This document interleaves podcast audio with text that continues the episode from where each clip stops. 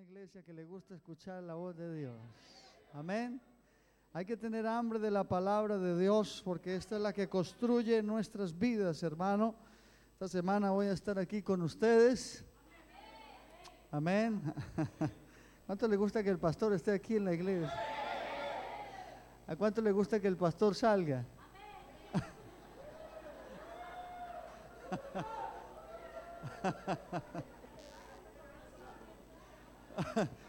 Se equivocó, hermana, se equivocó.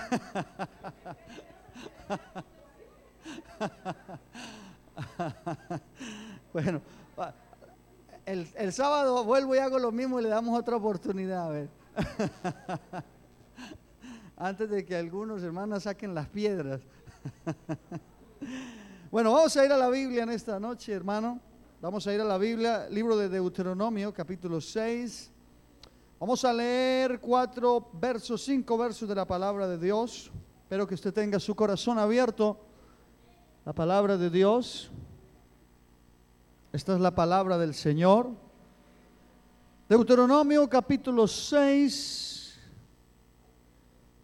verso 5 en adelante dice, amarás al Señor tu Dios con todo tu corazón, con toda tu alma, con toda tu fuerza. Y estas palabras que yo te mando hoy estarán sobre tu corazón. Y diligentemente las enseñarás. Mire lo que dice. Y diligentemente las enseñarás a tus hijos y hablarás de ellas cuando te sientes en tu casa, cuando andes por el camino, cuando te acuestes y cuando te levantes. Oiga, tremendo eso, ¿no? Cuando estés en tu casa cuando estés en el camino, cuando no está diciendo que hable de su hermano. Está hablando de que hable de qué? De la palabra de Dios. Que la enseñe y dice diligentemente, con urgencia, a tus hijos cuando andes en el camino, cuando te acuestes, cuando te levantes. Y mire lo que dice. Las atarás como una señal a tu mano y serán por insignia entre tus ojos. Lo que está diciendo es que debes de mirar a qué? A la palabra de Dios. Y las escribirás en los postes de tu casa y en tus puertas. Yo no sé si usted sabía, hermano, pero los fariseos muchas veces en sus vestidos, ellos usaban unas orlas, sus vestidos, ellos cogían trozos de la escritura, escribían los que podían hacerlo, escribían las enrollaban y se las colocaban en sus, en sus trajes. Los fariseos hacían esto para recordar la ley de Jehová, la palabra que Dios les había mandado que ellos tenían que guardar. Yo quiero hablar por unos minutos acerca de esto, hermano. un ambiente propicio, un ambiente ideal. Gloria a Dios. El Señor bendiga su palabra, dando un gloria a Dios. Se puede sentar.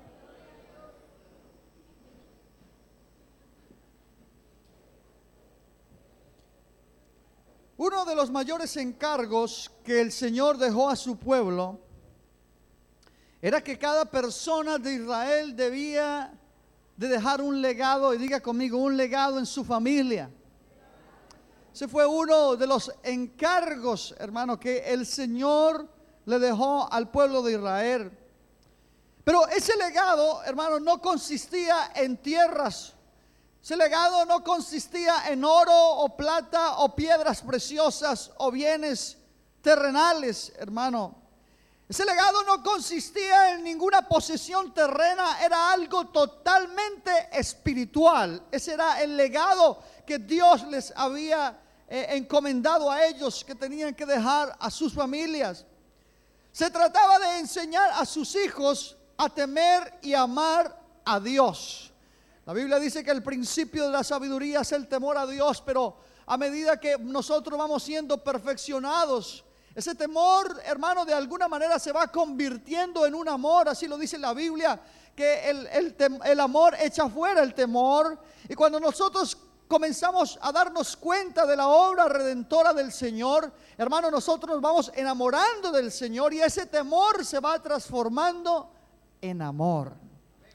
Hermano, se trataba de enseñar a los hijos a temer y amar a Dios, a obedecer a Dios. Y yo quiero decirle a usted en esta noche, hermano, que esa es la mejor herencia que una persona puede dejar a aquellos que vienen detrás y sobre todo a sus hijos. Primera de Juan 2.17 dice, el mundo pasa y sus deseos, pero el que hace la voluntad de Dios permanece para siempre. Está diciendo, hermano, que nada de lo que hay en este mundo puede permanecer. Es más, el apóstol Pablo dijo que lo que no se veía era lo que es eterno, porque todo lo que es temporal es lo que ven nuestros ojos. Pero lo que no se ve, hermano, lo que usted y yo no podemos palpar con nuestras manos ni ver con nuestros ojos, eso es lo que es eterno. Y por eso a muchas personas se les hace imposible creer en este evangelio. Y muchas veces nos dicen, ¿cómo pueden creer en algo que no han llegado a ver? Es que en eso es que consiste este evangelio, en creer sin haber visto, aleluya, nada con nuestros ojos carnales. Nosotros, hermanos, no somos de los que necesitamos ver para creer. Nosotros somos de los que creemos para después ver. Aleluya. Y eso es lo formidable de este evangelio del Señor. Hermano, la mejor herencia que usted puede dejarle a sus hijos, la mejor herencia que usted puede dejarle a sus padres, la mejor herencia que usted puede dejar a tal vez a su familia, hermano, no son las posesiones terrenas, no es el oro, la plata, una jugosa cuenta en el banco. La mejor herencia que nosotros podemos dejarle a alguien es la salvación, es la vida eterna, es este camino de verdad y de justicia y de paz. Esa fue la decisión que Josué tomó. Él dijo, oh, yo no sé usted Israel, se, enfrentó al pueblo, dijo, yo no sé ustedes qué van a hacer, si quieren servir a los dioses que sirvieron nuestros padres allá al otro lado del río, pero le voy a decir algo, yo y mi casa, yo no sé si ustedes se corrompen o se pervierten, pero yo y mi casa vamos a servir al Señor Jesucristo. ¿Hay alguien aquí que diga lo mismo? Yo y mi casa voy a servir a Dios. Nosotros no vamos a servir a los baales ni a las cosas de este mundo. Vamos a servir al Señor Jesucristo. Le voy a decir, hermano, en este mundo que nos ha tocado vivir a nosotros, tenemos que tomar esa determinación. Usted no puede andar ahí a medias entre servir a Dios o servir al mundo. O entre un poquito de servir a Dios y un poquito de servir al mundo. Usted tiene que tomar una determinación de que usted, sus hijos, los que viven con usted, deben de servir a Jehová Dios.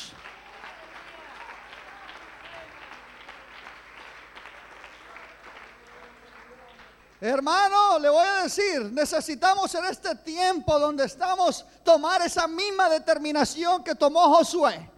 Él se enfrentó a, casi dos millones de personas y les dijo, bueno, si ustedes van a tener que tomar una decisión, o sirven a los baales, sirven al yeso, a la madera o al plomo, o van a servir al Dios viviente, porque yo he tomado una determinación, yo y mi casa. Oiga, esto es tremendo yo y mi casa. O sea que los que estaban bajo, bajo el techo de él tenían que servir a Dios. Le voy a decir, servir a Dios es una bendición. Aparte de la salvación que trae, hermano, porque ¿cuántos sienten el gozo de la salvación aquí? ¿Siente usted el gozo de la salvación aquí en esta noche, hermano? Es un, es un, esto no lo puede decir cualquiera. Esto no lo puede decir cualquiera, hermano. Decir que somos salvos, sentir el gozo de la salvación, no lo puede decir cualquiera. Pero aparte de la salvación, servir a Dios trae bendiciones de esta vida. Mire, servir a Dios trae paz. Amén. Servir a Dios trae paz, trae gozo. ¿Cuántos sienten el gozo? No importa las circunstancias por las cuales atravesemos hay gozo en nosotros. Debe de haber gozo en nosotros. Amén. Trae paz cuando usted se acuesta ahí en las noches y dice, Señor, bueno, mañana me voy a levantar si tú me das vida y se acuesta con paz y así mismo se va a levantar. Hay gozo, hay felicidad.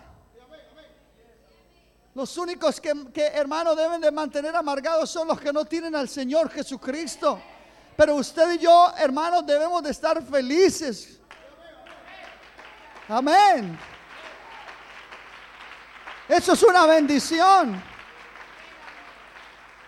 Usted puede ver por la gente de la calle, se sube al metro. Usted puede ver, hermano, en su rostro la amargura tienen dinero, tienen buenos coches, hay buenas casas, pueden hacer viajes a cualquier parte del mundo, pero en su cara no se le ve felicidad, se le ve amargura. En cambio, cuando uno tiene esta salvación y está en paz con Dios, ha arreglado sus cuentas con Dios, le voy a decir, hay momentos duros en este caminar, pero le voy a decir, usted tiene la esperanza de que el Señor está con usted y que Él tarde o temprano le va a solucionar su problema y usted espera en Él y tiene paz y tiene gozo y tiene felicidad en Él.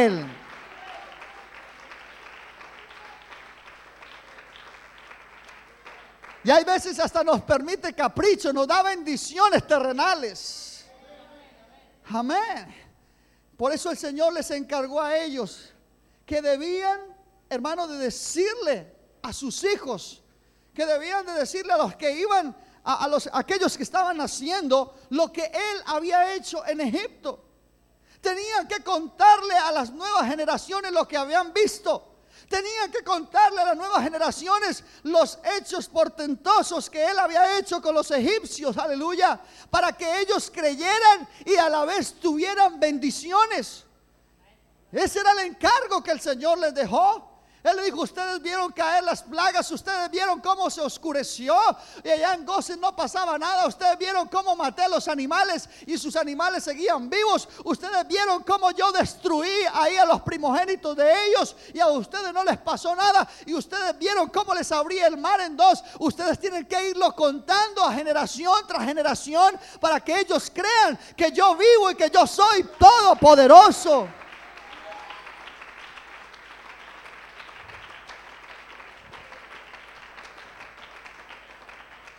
Ellos debían de contarle lo que habían visto. Usted también debe de contarle a sus hijos lo que usted ha visto, lo que usted ha sentido de parte de Dios.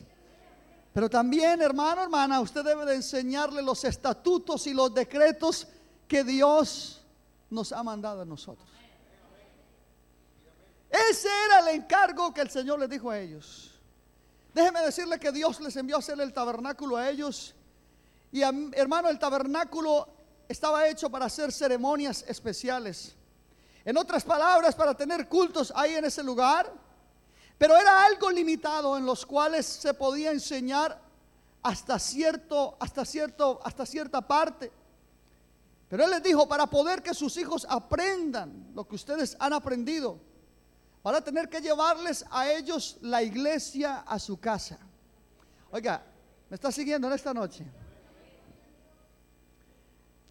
Él les encargó a ellos que tenían que contarle todo lo que ellos habían visto y las leyes que Dios mismo les había dado. Pero sabemos que ahí en el tabernáculo ellos no podían aprender todo lo que tenían que aprender. Y el Señor les dijo, bueno, ya que ellos no pueden venir al, al tabernáculo, ustedes van a tener que llevarles la iglesia a sus casas. Ustedes van a tener que llevarle la iglesia a su casa para que ellos aprendan y van a tener que enseñarles, aleluya, que cuando estén allá en casa tienen que hablarles de lo que yo he hecho, tienen que hablarles de mí. Cuando vayas por el camino, debes de hablarle de mí. Oye, esto es un encargo tremendo de parte de Dios, hermano. Cuando estés en tu casa, háblales de mí. Cuando vayas por el camino, tienes que hablarles de mí. Cuando te acuestes, tienes que hablarles de mí. Cuando te levantes, debes de hablarle, no de los hermanos,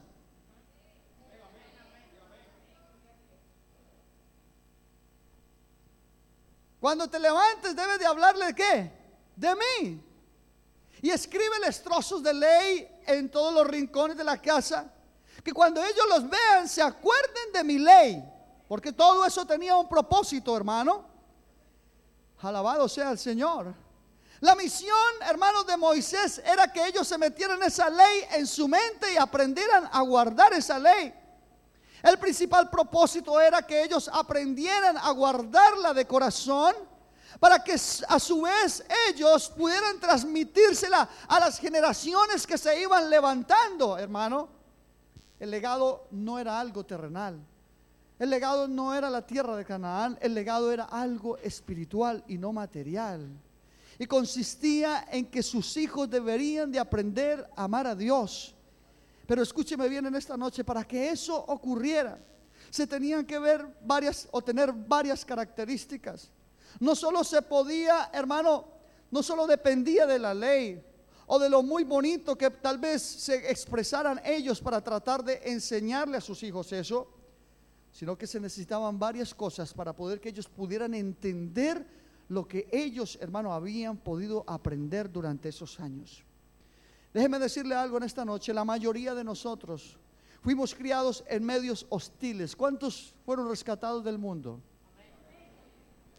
La mayoría de nosotros fuimos rescatados de mundos o de un medio hostil. y ese medio hostil nos ayudó a formar nuestro carácter, lo que nosotros éramos. Debido a que el medio en que nos criamos era un medio malo y nuestro carácter fue desarrollándose torcido. Por eso es que nosotros, hermanos, llegamos a cometer muchos actos que hoy por hoy nos arrepentimos porque nacimos, fuimos criados en un medio, diga conmigo, en un medio, en un medio malo y nuestro carácter fue formado en esa forma. Nuestra conducta, por lo general, era una conducta errónea debido al medio en que fuimos creados. Ahora nosotros en el Evangelio que hemos sido redimidos y que hemos tenido experiencias con Dios, tenemos una misión, hermano, para nuestros hijos. Debemos de dejarle un legado a nuestros hijos, lo mismo que el Señor les dejó, hermano, a los antiguos, a los que vieron esos prodigios y esas cosas que Él hizo allá en Egipto. Nosotros, hermano, tenemos el mismo deber de dejar un legado espiritual a nuestros hijos. Nosotros debemos de cambiar, hermano, de invertir lo que un día usted y yo vivimos. ¿Está siguiendo en esta noche? Nosotros para poder que nuestros hijos crezcan saludables, hay que invertir ese proceso. Para poder que ellos crezcan saludables espiritualmente hablando, se necesita un ambiente familiar adecuado, idóneo, balanceado. No vaya a creer, hermano o hermana, que por el hecho de usted estar viniendo a la iglesia cada ocho días o los miércoles, o si viene el fin de semana, o si viene a todos los cultos, entonces que su hijo automáticamente, hermano, va a conocer, se va a conectar con Dios y él va a caminar derecho. No, no, no. Es necesario que usted le lleve la iglesia allá a la casa a su hijo o a su hija también.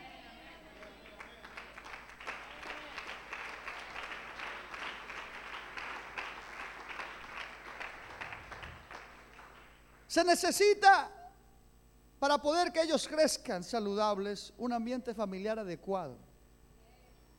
Si usted lleva un oso polar al desierto y eh, para que él trate de sobrevivir, no lo podrá hacer. Porque su hábitat, su hábitat es que el frío, y si lo lleva al calor, él morirá. Porque él necesita frío para vivir. Si usted lleva un león marino a la selva, él morirá porque él necesita su hábitat, el agua para poder vivir. Y así ocurre en el ser humano. Él necesita el hábitat correcta para poder crecer correctamente. Se necesita también el deseo de parte del individuo para poder que él también, hermano, se desarrolle y crezca correctamente. Por eso yo no sé si usted ha visto, y, perdóneme hermano lo que voy a decir, estoy hablando de crear un ambiente correcto, estoy hablando de dejar un legado espiritual. Estoy hablando de que sus hijos no van a crecer así porque así, hermano, en el camino del Señor, a no ser de que usted le lleve la iglesia a su casa. La iglesia, hermano, usted puede ver, puede estar 8, 10 horas, 12 horas, 14 horas a la semana, pero nosotros no podemos influenciar lo que usted puede hacer en su casa. Y eso fue lo que el Señor les dijo a ellos. Ellos tenían que contarle todo lo que habían visto, pero ellos tenían que hablarle en su casa cuando hables, cuando vayas por el camino, cuando te acuestes, cuando te levantes, tienes que hablarles de mí. Porque eso, eso va a asegurar de que ellos se metan esa ley en su cabeza y que guarden temor y me obedezcan a mí. Ese fue el encargo que el Señor les dejó. Necesitamos crear, hermano, un ambiente adecuado para que nuestros hijos crezcan saludablemente espiritual. Por eso usted mira, hermano, las madres solteras, a las madres solteras se les dificulta un poco más la crianza de sus hijos, porque les hace falta la figura paterna. El hombre se le dio autoridad y el hombre es la cabeza del hogar.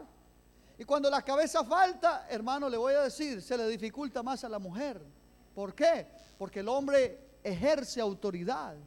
Yo recuerdo cuando yo, eh, mi, padre se iba a viajar y, yo a mi madre me la ganaba con puros besos. Ella me dejaba ir a callejear y yo le rogaba y me dejaba ir a callejear. Y yo por allá hacía las mías y cuando volvía como si nada hubiera pasado. Pero cuando llegaba mi padre ahí a la casa yo temblaba. Y eso que- que él, bueno, a mí, a mí particularmente nunca me maltrató, pero, pero solo la figura de él ya, ya me causaba algo. Solo la figura de él. Y hermano, por eso es que a la madre soltera se le dificulta más criar a los hijos. Porque el ambiente que debe de tener en su hogar, en su casa, hermano, no es el mismo porque falta alguien. Falta alguien. Ahora, para poder tener un ambiente adecuado, donde el, donde- el niño crezca correctamente, se necesitan tres cosas, hermano. Número uno, nuestros hijos necesitan ver una profunda convicción de conversión en nuestra vida. Necesitan ver de parte nuestra, hermano, esa conversión. Es decir, que ellos necesitan ver que nosotros nos convertimos en verdaderos cristianos.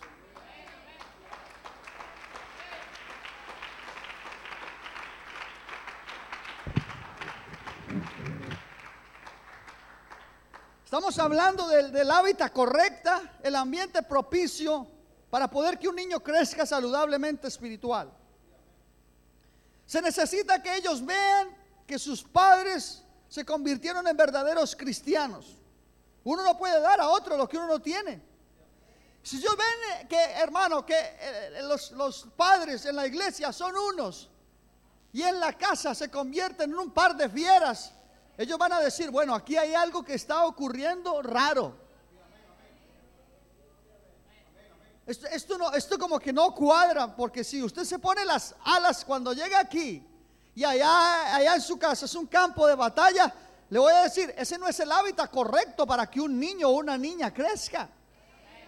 El hábitat o lo indicado es que sus padres sean los mismos que son aquí en la iglesia, que lo sean allá mismo en sus casas.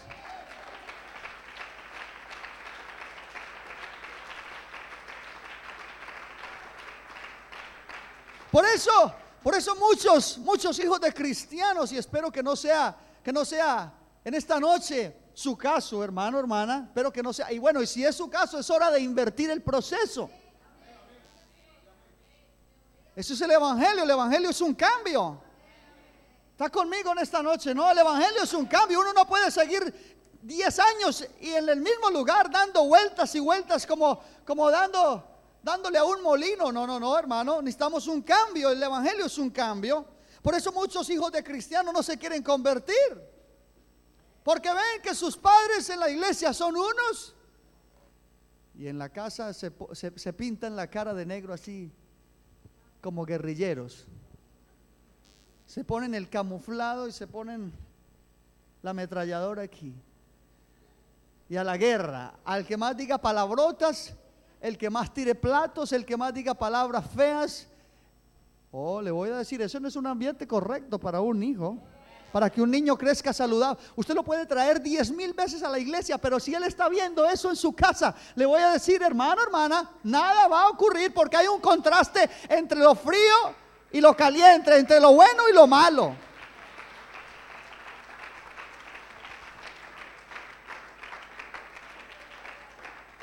Ellos necesitan ver, hermano, que los padres han tenido una profunda conversión, una conversión verdadera.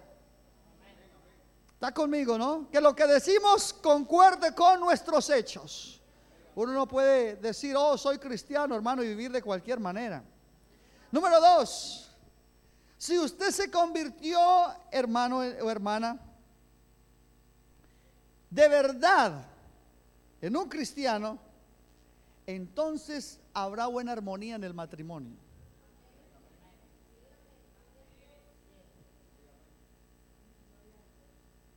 Porque es que el buen cristiano es un buen marido. Estoy hablando de un verdadero cristiano, de un verdadero hijo de Dios. Estoy hablando de una verdadera hija de Dios. Si usted se convirtió en un cristiano de verdad, usted se convertirá en un buen marido o una buena esposa. Usted se sujetará a lo que su esposo diga porque así manda la palabra de Dios. Oh, las hermanas no dicen amén, pero bueno, es lo que dice la palabra de Dios. Yo no tengo la culpa, es lo que dice la palabra de Dios. Cuando uno se convierte en un buen hijo de Dios, cuando uno se convierte realmente, la mujer se sujeta al hombre. Y el hombre se convierte en un buen marido porque ama a Dios, guarda los estatutos, guarda los preceptos, guarda los mandamientos. Uno no puede decir que es un verdadero cristiano si es un mal marido. Uno no puede decir que es un verdadero cristiano si uno no se sujeta, si la mujer no se sujeta a su marido, porque eso iría en contra de la enseñanza de la palabra de Dios. Eso sería algo incoherente, hermano. Nosotros hay cosas que no entendemos de Dios, pero Él las estipuló así y así tenemos que guardarlas. Tal vez a la mujer no le agrade mucho decir, bueno, yo tengo que estar sujeto a ese bandido. Sí, la Biblia dice eso. No lo dice el pastor, lo dice Dios. Dicen amén. Espero que me salude después de que terminemos aquí. Hay un contraste, un buen cristiano es un buen marido, es una, una buena cristiana es una buena esposa. Un buen cristiano es un buen padre. Un buen, una buena cristiana es una buena madre. ¿Sabe criar bien a sus hijos? Sabe cuándo hay que disciplinarlos, sabe cuándo hay que darle cariño, sabe, sabe mantenerlos bien, bien alimentaditos, bien cuidaditos. Tres amenes, uy Dios mío, me estoy metiendo en caminos peligrosos en esta noche. ¿Por qué? ¿Que predique o paro? Bueno, bueno, bueno. un buen cristiano es un buen marido, una buena cristiana es una buena madre. Un buen cristiano es un buen hijo.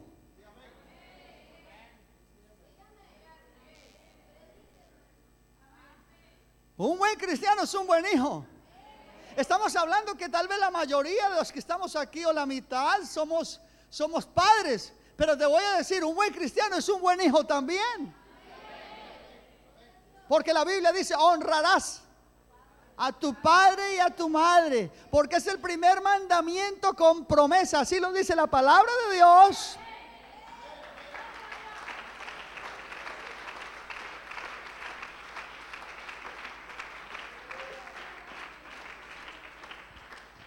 Un buen cristiano, hermano, es un buen hermano suyo. ¿Es así o no es así? ¿Usted ha visto que los buenos cristianos pegan con todo mundo? Ahora, si lo van a invitar a hacer algo malo, él va a decir no, pero, pero él pega con todo mundo. Él no está ahí con, con unos sí, otros no, no, no. Él pega con todo mundo. Él está glorificando a Dios. Él saluda a todo mundo. Él va Si tiene que perdonar, él perdona. Si tiene que ayudar, él ayuda. Si tiene que orar por el enemigo, él ora por el enemigo. Es un buen cristiano cuando una persona se ha convertido, hermano, las cosas cambian. Amén. Un buen cristiano es un buen amigo. Le voy a decir, un buen cristiano es un bueno para todo.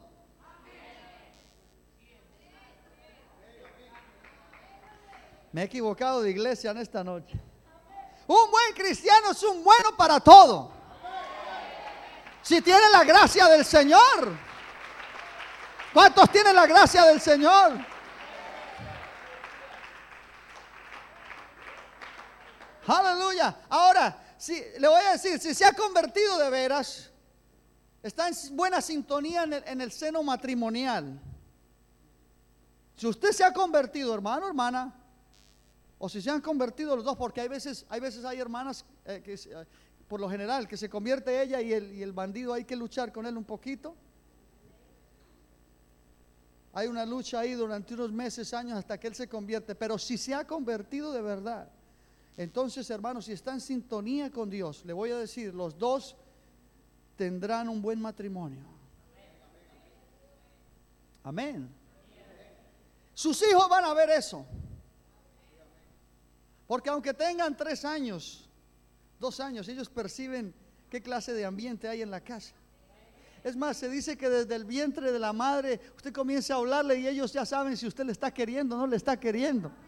Ellos reaccionan a los cariños que usted le hace ahí en el vientre de la madre. Ahora ellos captan, hermanos, si el ambiente es propicio o no. Y si ellos captan que papá y mamá se aman, que hay una buena sintonía, Oh, ellos van a pensar, oh, cuando yo crezca, yo quiero lo mismo, yo quiero, yo quiero que mi papá y mi mamá, yo, yo quiero amarme como papá y mamá se aman. Cuando yo crezca, yo quiero lo mismo para mí. Y entonces él va a decir, vale la pena el Evangelio. Pero eso es cuando hay un genuino, una genuina conversión. Cuando, cuando, el, hogar no se ha convertido en un campo de batalla, ni de malas palabras, ni de malas actitudes, ni de, ni de grosería, ni no, no, no, de nada de eso, hermano. Porque, porque los hijos están viendo todo eso y ellos están, aunque no digan nada, le voy a decir, ellos están mirando. Mi hija Luisa a veces se esconde detrás de las puertas así a mirarnos a nosotros. Es tremenda chafarderita, pero bueno. Y cuando ella nos ve, eh, caricias, besos, y, asoma la cabeza y se ríe. Si ellos ven eso, ellos van a decir, yo quiero un esposo como papá. Ella tiene una camiseta que dice, cuando yo sea grande, quiero ser como mamá, porque así le gustan los chicos parecidos a papá.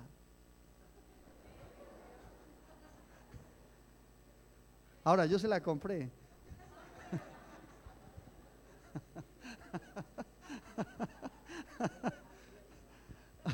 oh, hermano, pero le voy a decir, si ellos ven eso, le voy a decir, oh, yo quiero un, esposo, una esposa como, como mamá, un esposo como papá. Amén. Y le voy a decir, el tercer punto, después, después de que ellos vean que la conversión es genuina, que hay buena relación entre papá y mamá, entonces hay autoridad para enseñarle la palabra de Dios y lo más seguro es que ellos la van a aceptar. Lo que ellos no van a aceptar es que ellos estén viendo cosas diferentes y usted les está predicando día y noche. No va a ocurrir absolutamente nada.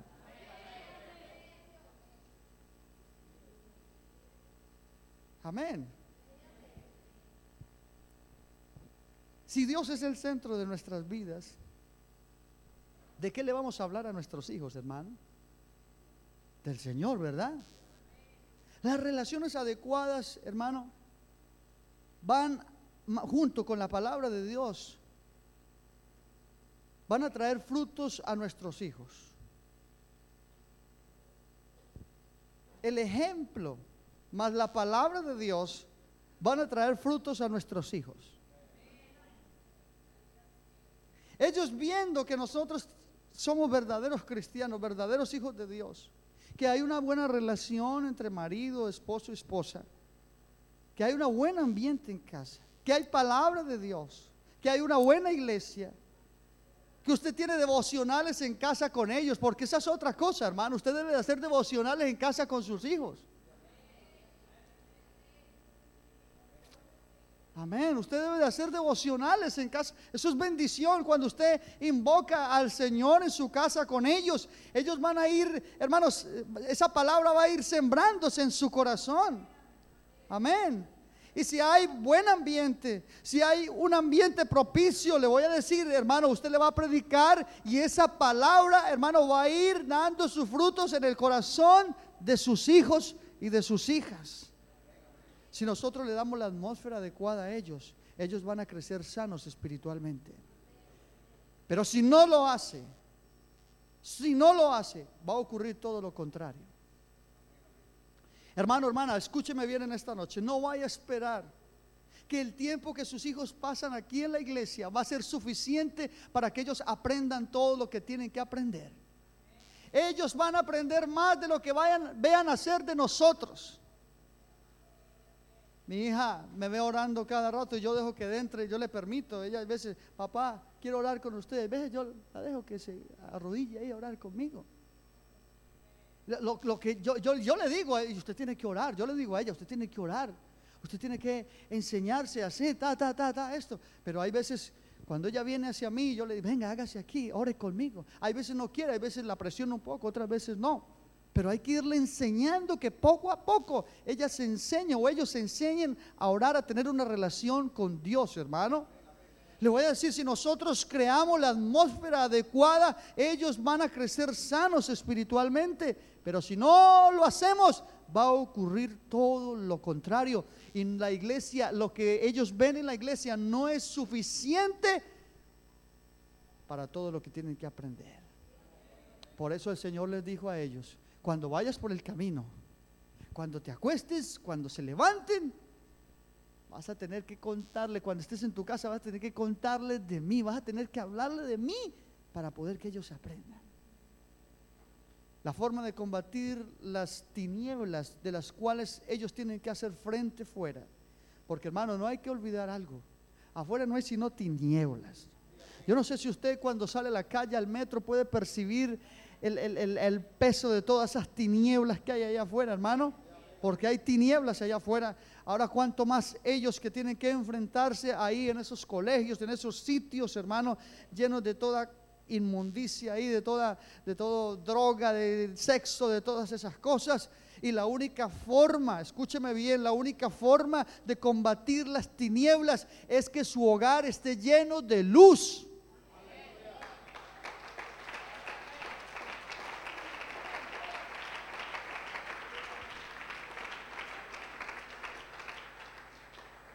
Pero póngase en la posición de sus hijos, hermano. Porque hay, cristianos que piensan que, que, todo lo que van a aprender lo van a aprender aquí. No, usted tiene que llevarle la iglesia a la casa. Usted tiene que enseñarle a sus hijos, hermano. Y póngase a pensar todo lo que tienen que ver en el colegio, todo lo que tienen que experimentar en ese lugar lleno de tinieblas y llega a la casa y también encuentra lo mismo, no hay la luz que se necesita, no hay sino problemas, los hijos no van a querer ni estar en la casa, hermano. Necesitan que haya luz, que haya un buen ambiente. Y si hay un buen ambiente, el niño, hermano, lo más seguro es que va a criarse correctamente saludable. No espere un milagro de parte de Dios, que porque usted viene así, que Él se va... No, no, no, usted necesita enseñarle a Él. Se dice que cuando usted hace algo por 21 días se convertirá en un hábito. Usted necesita hacer que sus hijos aprendan hábitos. Y hermano, le voy a decir, lo que más puede hablar, lo que más puede enseñarles a ellos, nosotros podemos enseñarles la palabra, pero lo que más van a aprender ellos es lo que vean hacer de nosotros. Porque el 89% de la información que nosotros recibimos o sabemos, hermano, viene o se ha recibido a través de la, de la vista. Y lo que más les va a impactar a ellos es nuestra propia vida, no es lo que nosotros les digamos, sino nuestra propia vida. Está bien que hay que enseñarle los estatutos, hay que enseñarle las leyes, las normas, hay que guardar normas en la iglesia, pero lo que más va a impactarles a ellos es nuestra propia conducta. La palabra sola hará algo, pero no hará mucho. El ejemplo solo hará algo, pero cuando se junta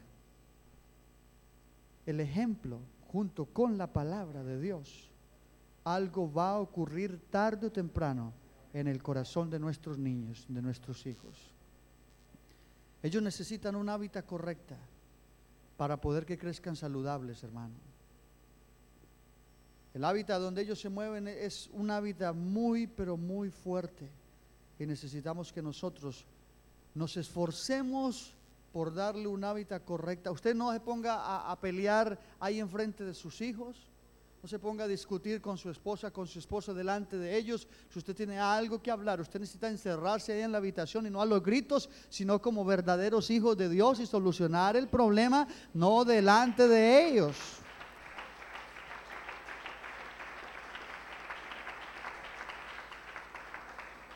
No desautorice a sus hijos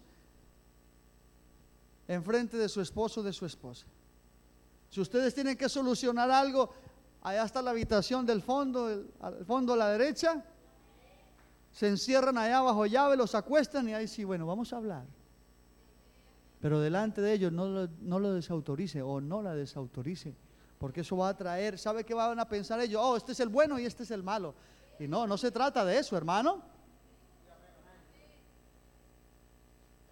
Se trata es de que los dos están luchando por mantener a sus hijos y crear un ambiente correcto en su casa para poder que ellos crezcan saludablemente espiritual. Cuide el hábitat. Cuide el hábitat de su casa. Porque según el hábitat, hacia ese lugar se dirige su familia. Yo no sé si usted sabía eso. Según, según el hábitat que usted viva en su casa, hacia allá se dirige la familia. Hacia allá se dirigen sus hijos. Si usted, hermano, es una persona que no se ha convertido de verdad, hacia allá van sus hijos. Si ellos te ven orando, ellos van a, seguro que tarde o temprano ellos van a aprender a orar, hermano. Porque son promesas que Dios nos ha dado a nosotros. Cree en el Señor Jesucristo y serás salvo tú y toda tu casa. Es una promesa del Señor. Pero necesitamos el hábitat correcta para poder que ellos crezcan adecuadamente. Eso no va a ser porque así porque así. Si nosotros no trabajamos, nada va a ocurrir, hermano. Necesitamos nosotros saber que si el hábitat está correcta, nuestros hijos, lo más probable es que ellos van a criarse saludablemente, hermano. Pero si no, vamos a tener problemas y después vamos a mirar al Señor, Señor, ¿por qué esto? Señor, ¿por qué lo otro? Y le voy a decir, la mayor cantidad de problemas que nosotros tenemos, el Señor no tiene la culpa, somos nosotros mismos los que hemos, los que hemos obrado, no hemos hecho las cosas correctamente. ¿Por qué no nos ponemos en pie esta noche, hermano? Hay que luchar por buen, un buen hábitat en la casa. Cuando usted, usted necesita corregir a sus hijos, necesita corregirles, necesita amarle, necesita amarle, necesita enseñarle la palabra, necesita enseñarle la palabra. Pero sobre todo necesita que ellos vean su ejemplo, que haya armonía. ¿Cuántos vinieron de hogares destruidos? Yo soy el primero aquí. Alguien más, levante la mano, que- sus hogares, sus padres se destruyeron. Muchos, miren. Yo no sé si usted vivió la experiencia, pero lo voy a hablar por mí. Había momentos donde, donde uno no quería ni entrar a la casa. Yo no sé si a usted le pasó eso. Yo había momentos donde, donde no podía ni, no quería ni entrar, que va a entrar a decir, son alegatos, algunos golpes, malos tratos, tratos, hay veces verbales terribles. No quería uno entrar ahí. Pero si uno va a un lugar donde hay armonía, yo recuerdo que yo tenía un, un- un amigo en el, en el colegio donde yo estudiaba, y yo a veces iba a hacer tareas donde él, y yo le voy a decir, yo envidiaba el, ambiente familiar de, de- de ese muchacho, de ese niño. Sus padres, un ejemplo, se, se preocupaban por el niño, se trataban bien, y yo a veces pensaba, uy, qué bueno, qué bueno un hogar como este, donde se respira la paz, la tranquilidad. Y uno como hijo piensa eso, hermano. A veces nosotros no ponemos cuidado, pero le voy a decir, uno como hijo piensa eso. Y que Dios nos ayude a nosotros como hijos de Dios, porque nosotros no somos cualquiera, nosotros somos hijos de Dios. Y necesitamos luchar por enseñar a nuestros hijos el hábitat correcto, tener un hábitat, un ambiente espiritual adecuado en nuestros hogares para poder que ellos crezcan saludablemente, hermano. Si nuestra hábitat, si nuestro hogar es un desastre o un problemas por aquí por allá, no espere que nada bueno vaya a pasar. Ese hijo esa hija se va a llenar de amargura. Va a ver el contraste que en la iglesia ha- ha- hay una calidad de cristianos y afuera en la casa son otros y dicen, no, yo no quiero eso. Yo no me convierto al Evangelio. ¿Para qué? Pero si ellos ven que hay un- una buena relación matrimonial, si ellos ven que verdaderamente ha habido una conversión, que hay amor, ellos van a querer estar en la iglesia. Eso les va a ayudar a estar en la iglesia, hermano, porque ven que vale la pena estar en la iglesia, que hay un buen hogar, que hay una buena comprensión. Y si a eso le inyectamos la palabra del Señor, nuestro ejemplo, hermano, le voy a decir, Dios nos va a dar la victoria sobre nuestros hijos, sobre nuestro hogar. Y la iglesia, para poder que sea una iglesia fuerte, no nace en la calle, no nace inclusive aquí en la iglesia, hermano, nace en su hogar, en su familia. Si hay una iglesia fuerte, si una iglesia está fuerte es porque allá en el hogar están fuertes, están sólidos.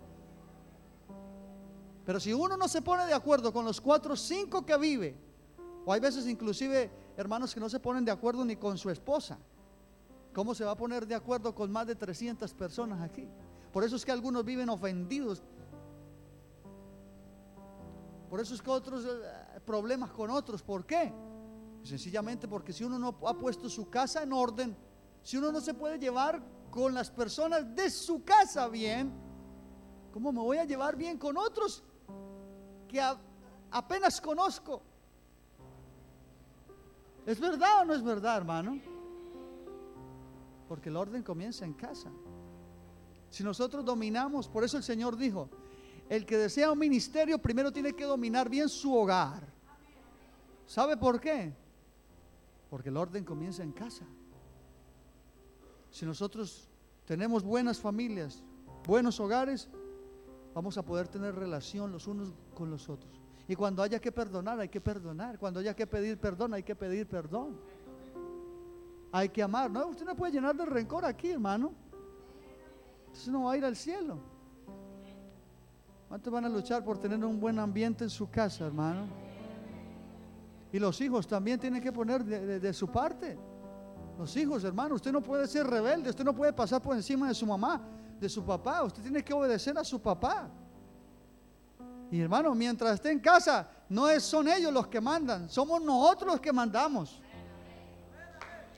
Ellos no pueden mandarle a usted.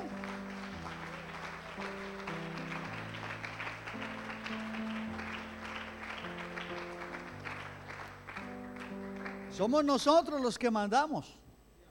Somos nosotros los que mandamos en casa. Como usted el que está sacando los euros. Bueno, aquí mando yo. O hacen lo que digo, o ya saben lo que tienen que hacer. Y los hijos, los hijos tienen que obedecer, porque eso es un mandamiento de parte del Señor.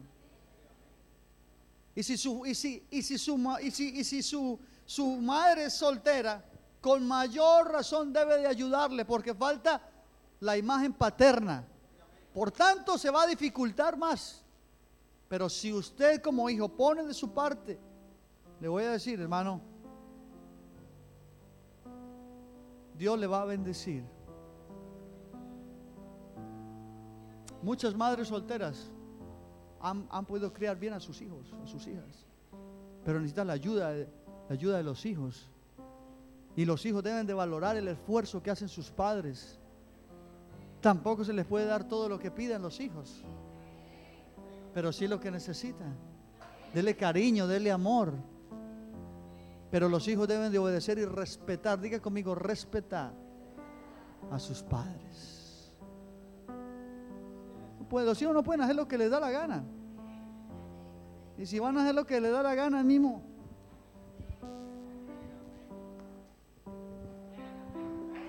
Acá a ver que, darles una juetiza.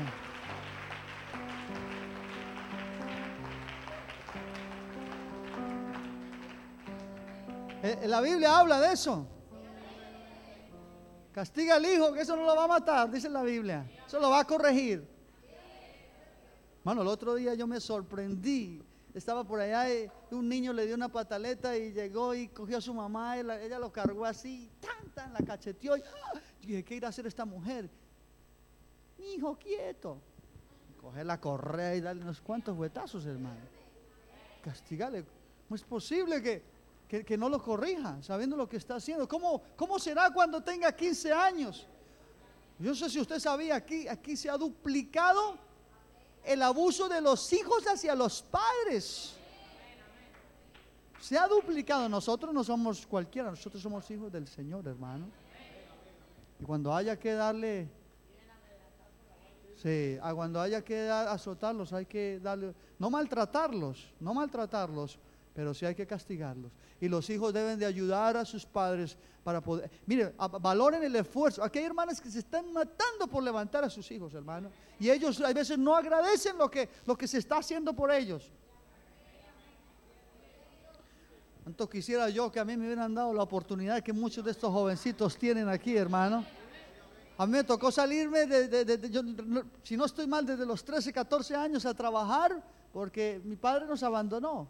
Pero algunos aquí están luchando por darles buen estudio, tienen buena ropa, tienen una casa, tienen buena comida, eh, les van a dar universidad si Dios le permite y aún están ahí, ahí sin saber qué hacer. Hermano, échele mano a esa oportunidad y valoren lo que Dios les está permitiendo en este, en este lugar.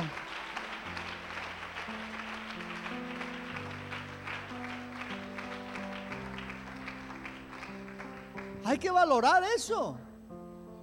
Ustedes jóvenes tienen que valorar. Hay, algunos aquí que sus madres solteras, ayúdenle.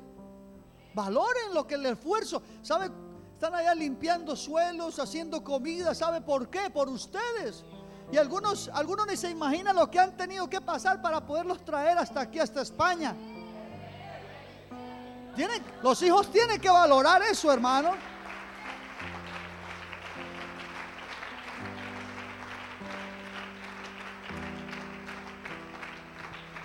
Y todo lo que hacen, escúcheme, todo lo que hacen, hasta, hasta el castigo es, es por corregirles. No es porque les odien, sino por corregirles. Valoren, jovencitos, valoren y ayuden a sus padres y a sus madres. ¿Sabe cuántos maltratos hay veces les hacen allá y no se pueden salir porque están pensando en ustedes?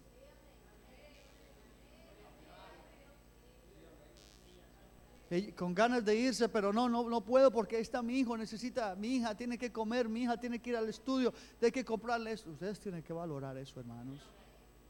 Valoren eso, obedezcan y sujeten a sus padres, porque eso es bendición. Si ustedes hacen lo contrario, le voy a decir, se va a convertir en un problema en sus vidas y después cuando ya no haya remedio, oh, si hubiera escuchado a mi madre, si hubiera escuchado a mi padre, pero gracias a Dios que están en la casa del Señor para corregir todas esas cosas.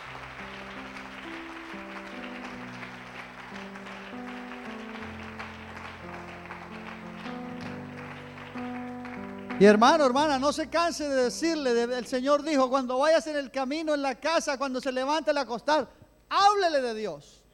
Deje de hablarle de los hermanos y hable del Señor. Y los que hagan caso van a tener bendición. Su ministerio van a crecer.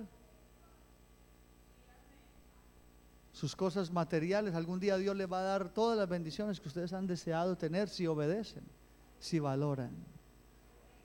Y no hay nada mejor que una buena familia, ¿cierto? No hay nada mejor que un buen ambiente familiar. El hogar, el hogar, yo le digo a mi esposa, el hogar tiene que ser un oasis.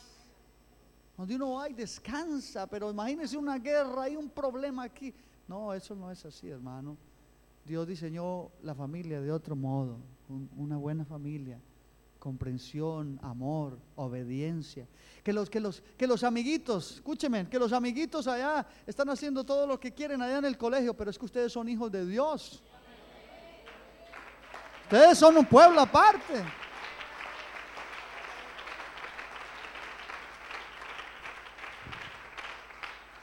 Es que mi amigo esto, es que mi amigo va al cine, es que mi amigo escucha esta música. Pero, hermano, déjeme decirle algo, que escuche lo que quiera escuchar, pero usted es un hijo o una hija de Dios. Usted no tiene por qué escuchar eso. Que es que a, mi, a, mi, a mi amigo esto, mi amigo lo otro. No, olvídese de eso, hermano. Céntrese en el Señor Jesucristo. Céntrese en el Señor Jesucristo y valore lo que Dios le ha permitido. Hay niños que no, hace un, tiempo, hace unos años atrás, yo hablé con un, un- un jovencito de unos ocho años que vivía en una alcantarilla. ¿Usted sabe lo que es eso en Colombia? Vivía en una alcantarilla. Y me decía, oiga, sin dónde comer. ¿Sabe qué hacía? Iba y recogía huesos en las carnicerías. Iba y pedía eh, en, en esa- en esas latas, en esas latas de pintura, hermano Álvaro, esas latas de pintura, esos tarros de pintura, ahí metía agua, partía un tomate, metía un hueso y de eso se alimentaba. y dormía en una alcantarilla. No tenía nada que comer, no tenía padres. No tenía nada que comer. ¿Y sabe qué? Lo más terrible, lo más terrible, decía, hay veces se meten gente que nos quiere violar ahí dentro. Pero ustedes, gracias a Dios, hermano, tienen una buena casa, tienen una madre que les está ayudando, un padre que les está ayudando, o tienen una iglesia donde se vengan a congregar, donde les enseñen la palabra del Señor. ¿Qué más se les puede pedir, hermano?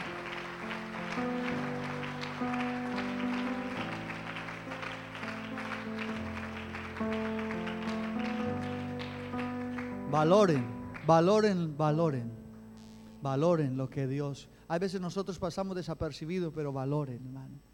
Dios quiere que nosotros tengamos familias fuertes. Y si nosotros vivimos la palabra de Dios, hermano, vamos a tener bendición, porque esa es la voluntad de Dios, bendecirnos a nosotros. Si hay, un pueblo, si hay una persona a la cual Dios quiere bendecir, no es a los de afuera, es a nosotros que estamos aquí. Pero eso se da cuando nosotros vivimos la palabra, cuando no sacamos lo que nos gusta, sino que nos guste o no nos guste, la ponemos por obra, vamos a tener la bendición de Dios para nuestra.